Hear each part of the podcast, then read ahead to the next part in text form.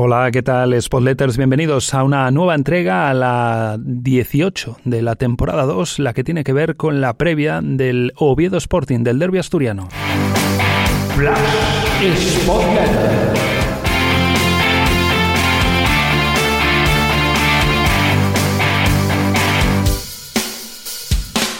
Y comento dos aspectos en esta previa del derby asturiano, como digo. El primero de ellos, eh, lo que tiene que ver con la gestión emocional del equipo de cara a este derby. Si bien al Sporting se le ha achacado en temporadas anteriores siempre haberse tomado el derby con una marcha menos que el Oviedo, eh, en los días previos hemos ido escuchando a futbolistas ya con un discurso completamente diferente e incluso los mensajes que se están trasladando desde la entidad, con los vídeos en redes sociales, con esos lemas que también leemos en, en las cuentas oficiales del club, es como mm, lanzar ese mensaje de que este año el partido no es uno más. Y entonces yo aquí la reflexión que lanzo es que es muy positivo este cambio de mentalidad,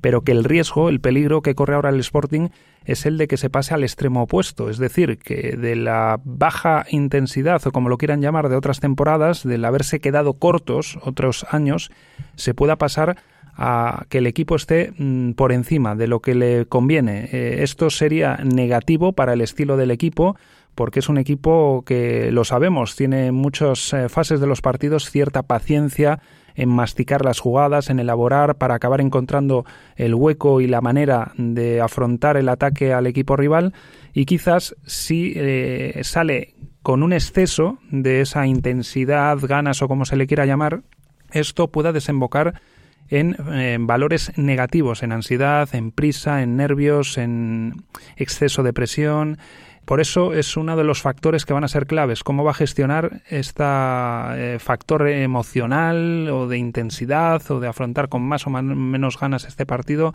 David Gallego?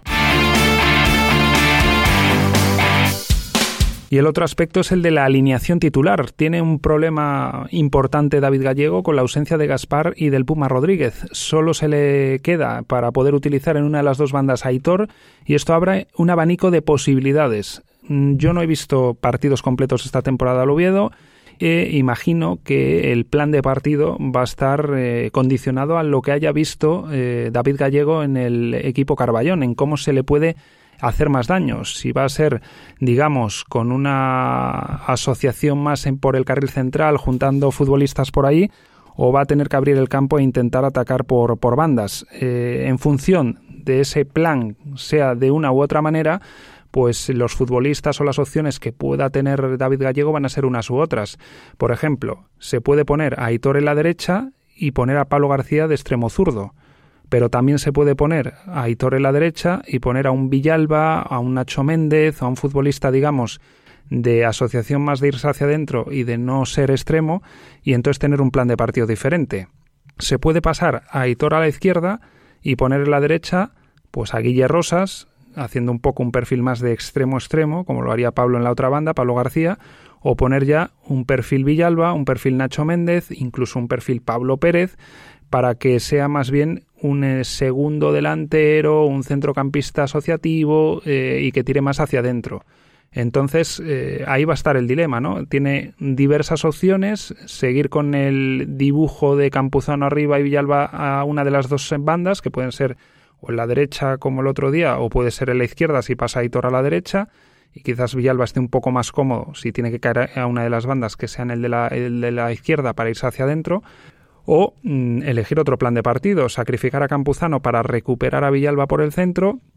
y entonces se abre todo ese abanico de posibilidades, o Pablo García por la izquierda, o Pablo Pérez en cualquiera de las dos bandas, o eh, Villalba, o eh, la opción que a priori parece tener fuerza, que es la de Nacho Méndez eh, tirado a la derecha, pero para que se asocie por dentro con Villalba, con Pedro, con Yuca y demás. Así que bueno, esperaremos a ese once titular, a ese planteamiento y es eh, un cierto problema el que tiene eh, para tener que cambiar el plan de partido y porque también, como suele decir él, tiene menos abanico de opciones para acabar eh, haciendo sustituciones a lo largo del partido.